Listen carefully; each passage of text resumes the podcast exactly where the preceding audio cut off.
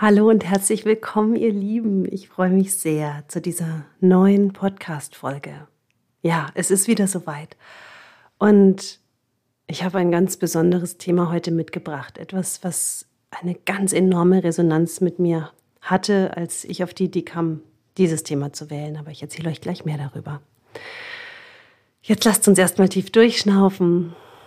Und du darfst dir wieder Raum nehmen, nur für dich selbst und darfst dir ein Setting auswählen, das für dich einfach richtig gut ist, was dir gut tut, wo du entspannt lauschen kannst. Und ja, und wenn du mich einfach so mitnimmst in deinen Alltag, ist es auch wunderbar.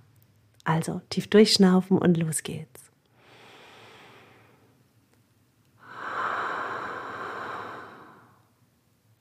Ja, das Thema lautet, was eine erwachsene Tochter von der Mutter braucht. Ja, wie komme ich denn auf dieses Thema? Also das war so, dass diese Woche eine Coaching-Klientin äh, bei mir war und die kam tatsächlich genau mit dieser Frage. Und ich war, also ich bin selten von Fragen so in den Bann gezogen worden wie von dieser Frage. Denn in mir öffnete sich wie ein Universum, ähm, alleine dadurch, dass sie diese Frage stellte. Und das habe ich ihr auch direkt gesagt. Ich habe gesagt, boah, ist das eine tolle Frage weil sie Mama von drei Kindern ist, die sind alle schon erwachsen und hat immer wieder so mit der einen Tochter immer so ein Konflikt, ein Thema oder nicht wirklich, sondern eher so, ein, so eine Energie von, es ist nicht wirklich so nah, wie es sein könnte. So vielleicht. Und und dann ähm, hat sie mir eben diese Frage gestellt. Und dann habe ich ihr geantwortet und habe aber auch da schon gleich gesagt, das wird meine Podcast-Folge. Darüber werde ich sprechen, weil das so ein schönes und heilsames Thema ist. Also was braucht eine erwachsene Frau von der eigenen Mutter? Es gibt kaum Beziehungen in unserem Leben, die, also gerade von, von uns Frauen, die maßgeblicher sind wie die zur eigenen Mutter und die bei Jungs zum eigenen Vater. Denn die Mütter sind für die Mädchen die Leitbilder und die Väter sind für die Jungs die Leitbilder. Und das heißt, so wie die Beziehung eben ist, so orientieren wir uns in unserer Weiblichkeit bzw. Männlichkeit in diesem Leben. Und ich lasse jetzt dieses ganze Gender-Thema einfach raus. Das, ähm, genau, das soll einfach kein Thema sein. Und trotzdem möchte ich da achtsam damit sein, einfach, dass jeder, der sich da vielleicht jetzt irgendwie angegriffen fühlt, sich bitte neutralisieren darf. Wichtig. Okay. Was braucht also eine erwachsene Tochter von der Mutter? Und meine erste Antwort, die da so richtig aus mir rausbrach, also die hat so richtig, die hat sich richtig rausgedrängt, war, dass das Allerwichtigste ist, dass die Mama die Tochter segnet, dass der Vater den Sohn segnet und dass wir dass wir aufhören, also aus dieser Rolle zu, also wir müssen aus der Rolle raus als Mütter, ähm, dass wir so für das Kind alles immer zum Guten und zum Besten machen wollen. Das ist natürlich normal, wenn die Kinder klein sind, aber je größer die werden, umso mehr haben die ihre eigenen Gedanken, umso mehr entwickeln die ihre eigenen Strategien, umso mehr entwickeln die ihre eigenen Herangehensweisen und umso mehr wollen sie auch ihre eigenen Fehler machen, logischerweise. Ich kann diese ganze Podcast-Folge zwar hauptsächlich aus der Perspektive der Tochter sprechen, weil ich einfach selber Tochter bin.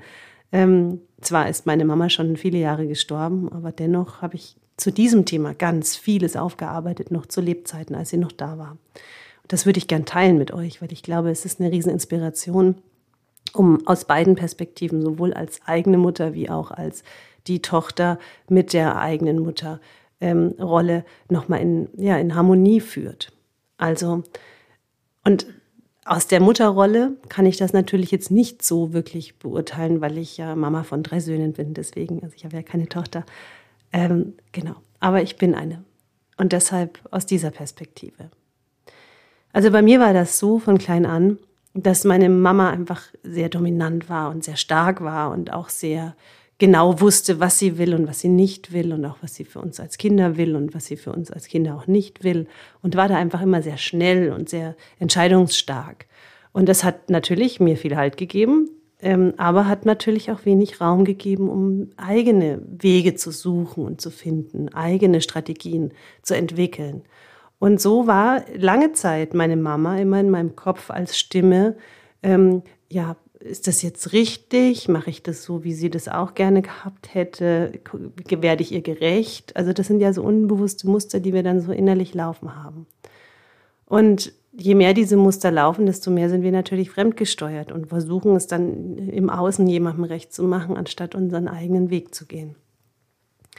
Und wenn wir dann erwachsen werden, ist das so eine ganz, ganz wichtige Ablösephase, denn die Kinder brauchen dann das Vertrauen der Eltern ganz, ganz, ganz ähm, stark, um in eigene Entwicklungsfelder zu kommen.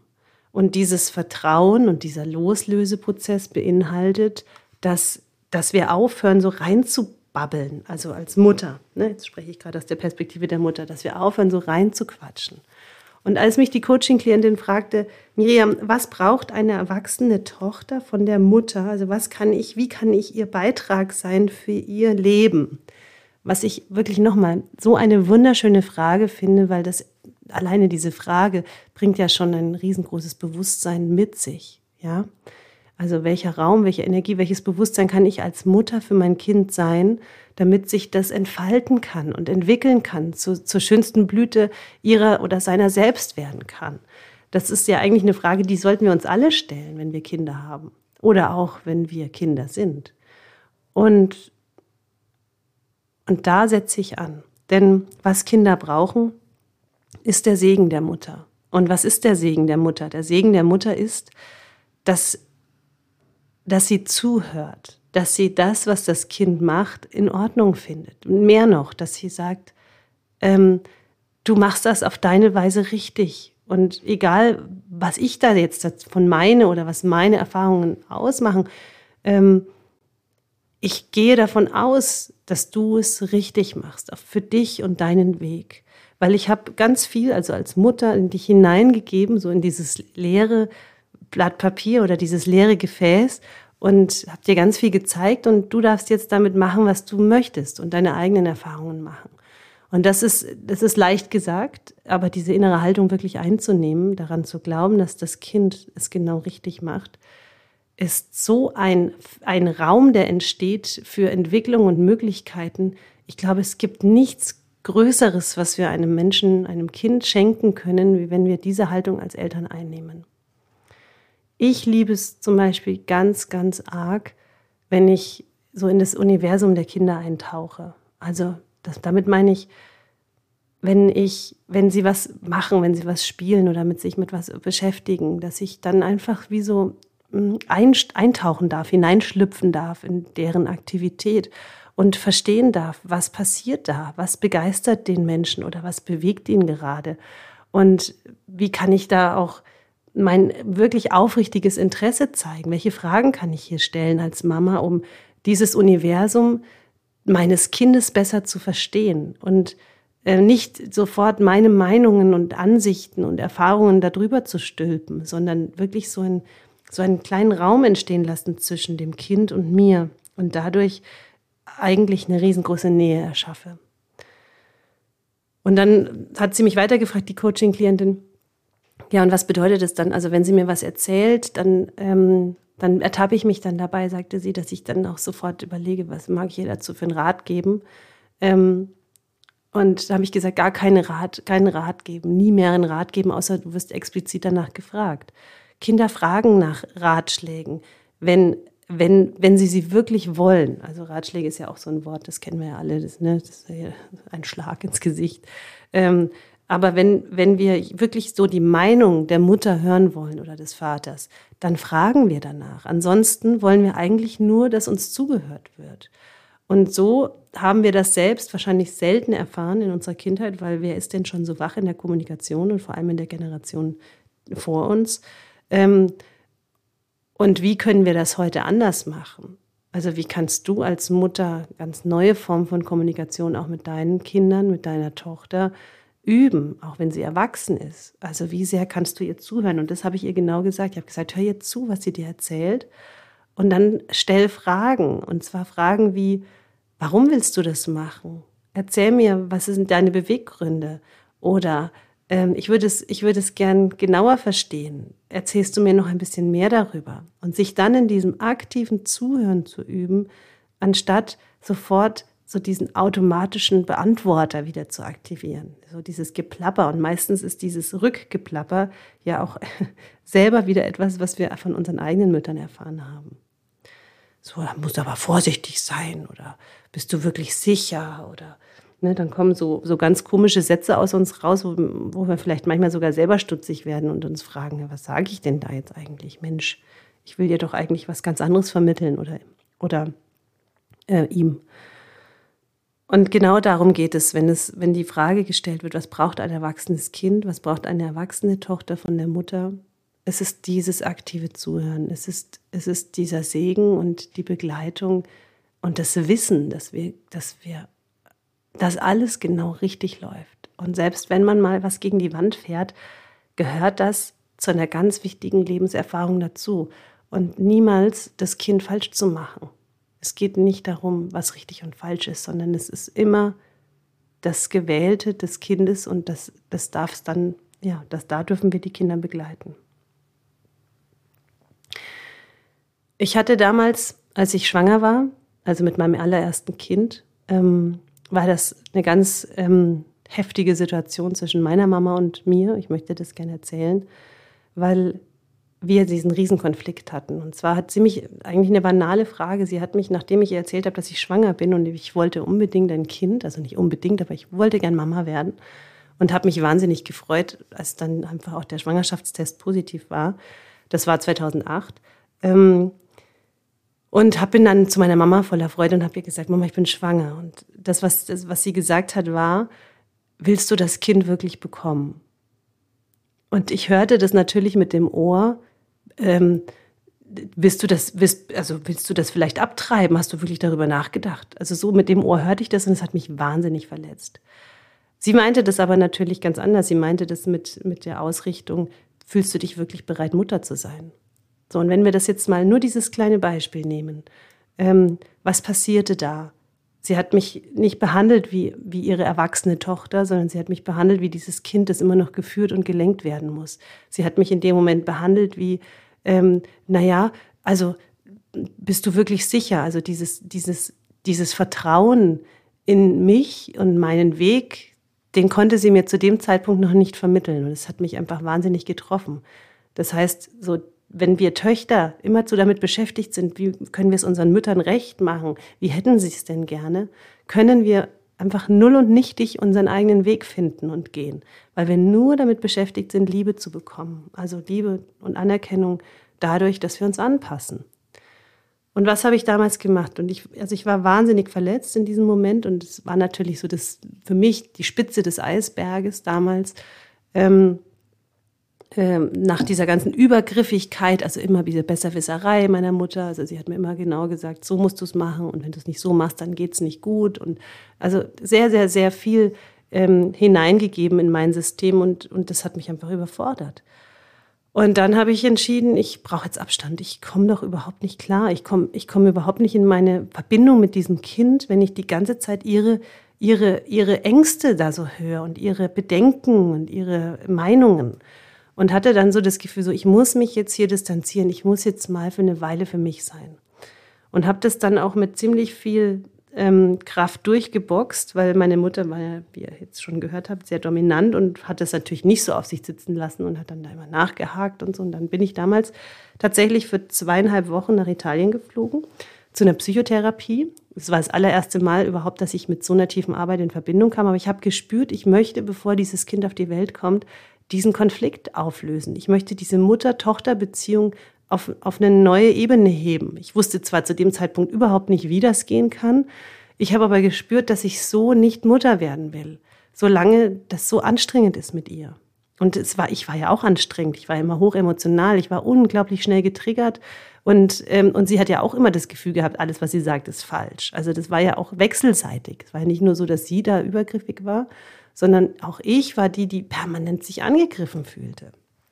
Und dann war ich eben dort und es war eine ganz, ganz intensive Zeit für mich bis heute wirklich ein Game Changer überhaupt in meinem Leben. Ich glaube auch einer der Wegweiser, warum ich überhaupt Coaching heute mache, weil ich so viel verstanden habe in diesen zweieinhalb Wochen und bin mit dem Ergebnis nach Hause gekommen, dass ich meiner Mutter einen Brief geschrieben habe mit der Bitte, dass sie mich ähm, jetzt während der Schwangerschaft einfach mal in Ruhe lässt, damit ich da hineinwachsen kann.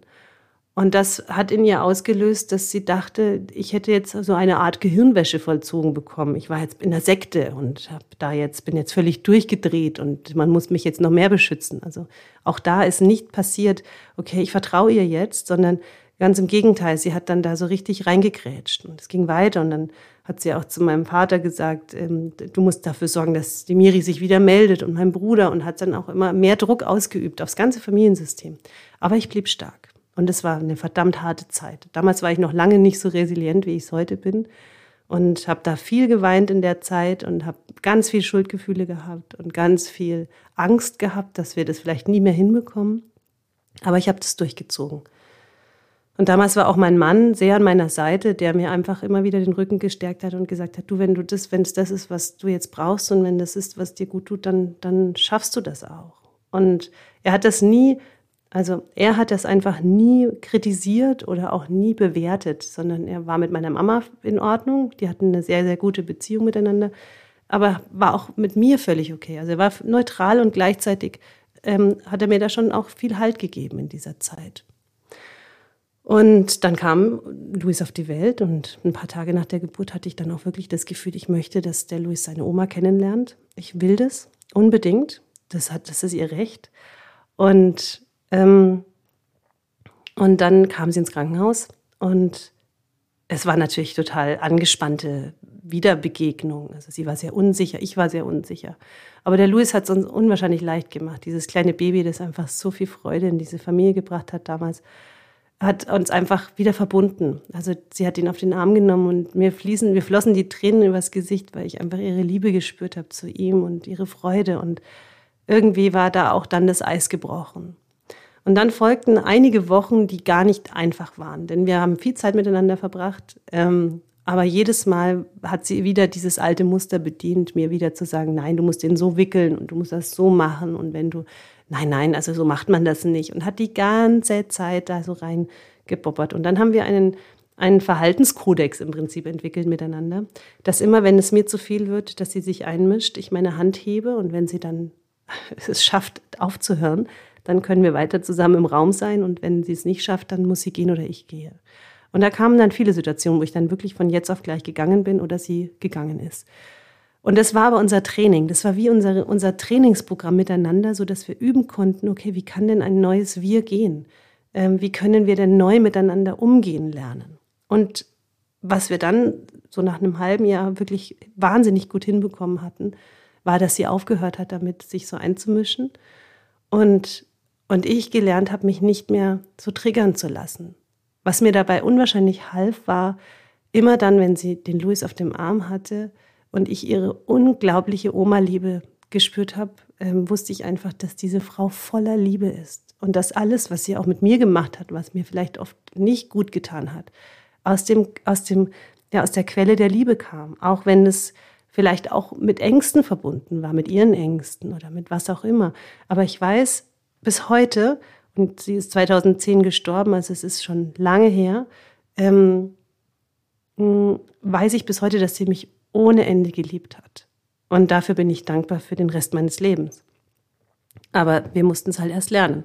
Und dann haben wir auch damals dann gesagt, wir reden nie wieder über diese Zeit. Also das wollte sie nicht. Sie wollte nie wieder mit mir über diese Zeit der Distanz sprechen. Sie hat mir auch bis, also bis, dahin, bis dahin hatte sie mir auch nicht geglaubt, dass ich nicht wirklich in einer Sekte war. Aber wir haben einfach nicht mehr darüber geredet. Wir haben einfach versucht, nach vorn zu schauen und anders miteinander umzugehen. Und es gelang uns, wie gesagt, sehr gut. Dann kam ein Tag, und der war so circa drei, vier Wochen, bevor sie starb. Wir waren spazieren. Damals war dann schon das zweite Kind da. Wir waren ein richtig gutes Kinderteam. Also so, das war einfach eine tolle Zeit. Wir hatten wir haben uns aber mittags getroffen und dann haben wir zusammen gekocht und haben die Kinder versorgt, ins, zum Mittagsschlaf hingelegt und haben einfach gequatscht. Das war einfach so eine tolle Mutter-Tochter-Zeit. Und zwei, drei Wochen bevor sie starb, waren wir spazieren und dann sagte sie zu mir, du, ich würde gerne nochmal mit dir über diese Sache sprechen. Und dann habe ich gesagt, über welche Sache? Und dann hat sie gesagt, ja, über die Zeit, wo du in Italien warst. Und wir danach nicht mehr gesprochen haben. Und dann habe ich gesagt, Mama, du wolltest da noch nicht mehr mit mir drüber reden. Und dann sagte sie, doch, ich möchte nochmal mit dir darüber reden. Und dann habe ich gesagt, okay, Und dann hat sie Folgendes zu mir gesagt, und Achtung, das wird jetzt echt eine harte, eine harte Botschaft. Ähm, sie hat gesagt, Miri, ich habe damals, bevor ich den Papa geheiratet habe, also meinen Papa, da war sie schon mal verheiratet, das muss ich kurz als Randnotiz erwähnen, ich habe damals einen Mann geheiratet, um meiner Mutter zu zeigen, dass ich machen kann, was ich will. Und ich wusste, dieser Mann tut mir nicht gut. Ich wusste, dass es ein Arsch ist. Und sie hatte damit natürlich auch eine sehr schwierige Ehe, ihre erste Ehe. Und, ähm, und hat sich dann ja dann irgendwann scheiden lassen und dann so. Aber so viel weiß ich da gar nicht drüber. Jedenfalls ähm, weiß ich, dass es eine harte Zeit in ihrem Leben war. Aber das war ja lange, bevor ich auf die Welt gekommen bin und lange auch, bevor sie meinen Vater kennengelernt hat. Also hat sie zu mir nur gesagt, ich habe damals, um meine Mutter, um meiner Mutter Grenzen zu zeigen, diesen Mann geheiratet. Und dann hat sie gesagt, und ich bin dir so dankbar, Miri, dass du einfach nur um Distanz gebeten hast, um den gleichen Prozess durchzumachen. Und dann habe ich sie mit so großen Augen angeguckt und habe gedacht, was hast du jetzt gesagt? Und dann hat sie gesagt, ja, es tut mir leid. Es tut mir leid, dass ich es nicht verstanden habe. Und ich habe sie so gefeiert dafür, dass, dass, dass das bei ihr ankam, was da passiert ist zwischen ihr und mir, dass ich das verstanden, also dass sie das begriffen hat, warum ich das gemacht habe und dass es dazu geführt hat, dass wir jetzt in dieser Beziehung sein konnten, in der wir waren. Und wir sind uns in den Arm gefallen und haben so geweint und also es waren wirklich Verbindungstränen. Ja, und dann habe ich sie leider nur noch ja, zwei Wochen gehabt und dann ist sie einfach, einfach, einfach gestorben. Und das hat mich sehr traurig gemacht. Also es macht mich heute noch traurig, weil, es, weil sie mir einfach fehlt, weil ich mit ihr so eine tolle Verbindung hatte am Ende. Und trotzdem denke ich mir, ja, sie hat es erlöst und konnte gehen. So, die Geschichte war erzählt. Und sie konnte diesen Körper verlassen. Ja, für diese, für all das bin ich unendlich dankbar heute. Und es hat mich sehr geprägt, diese ganze Geschichte. Ähm, es hat mich sehr stark gemacht. Es hat mich aber auch gerade in Beziehungsfragen sehr wach werden lassen. Und ich glaube, das ist auch eine meiner größten Stärken im Coaching, dass ich diese Beziehungsdynamiken sehr schnell verstehe und dass ich auch verstehe, was es braucht, damit wir da aussteigen können. Und ja, zu meiner Coaching-Klientin zurück. Sie hat gefragt, was braucht ein erwachsenes, was braucht eine erwachsene Tochter von der Mutter? Und nachdem ich das ja auch lange nicht verstanden habe, was ich eigentlich von ihr brauche, aber verstanden habe, dass ich das, was ich von ihr bekam, nicht mehr brauchte, konnte ich mit ihr entwickeln, was ich brauchte. Und deswegen kann ich darüber heute so gut reden. Also lasst euch davon inspirieren, wenn ihr Kinder habt, es anders zu machen. Vertraut euren Kindern. Glaubt an die. Rigoros. Wer denn sonst? Wer soll es denn sonst machen, wenn wir das nicht machen?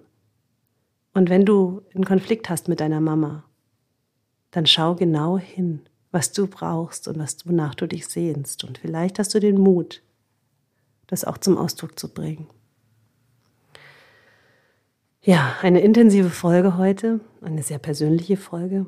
Und dennoch ist es mir wichtig, das zu teilen, weil ich glaube und ich weiß, wie viele Menschen in dieser Schwierigkeit leben und sich so sehr wünschen würden, dass es eine, ja, eine andere Ebene geben könnte zwischen Mama und Tochter oder zwischen Vater und Sohn. Vielen Dank fürs Zuhören und ich wünsche euch und hoffe für euch und freue mich mit euch, wenn es euch inspiriert hat. Und ja, die nächste Folge kommt bald. Alles Liebe und bis dann, eure Miriam.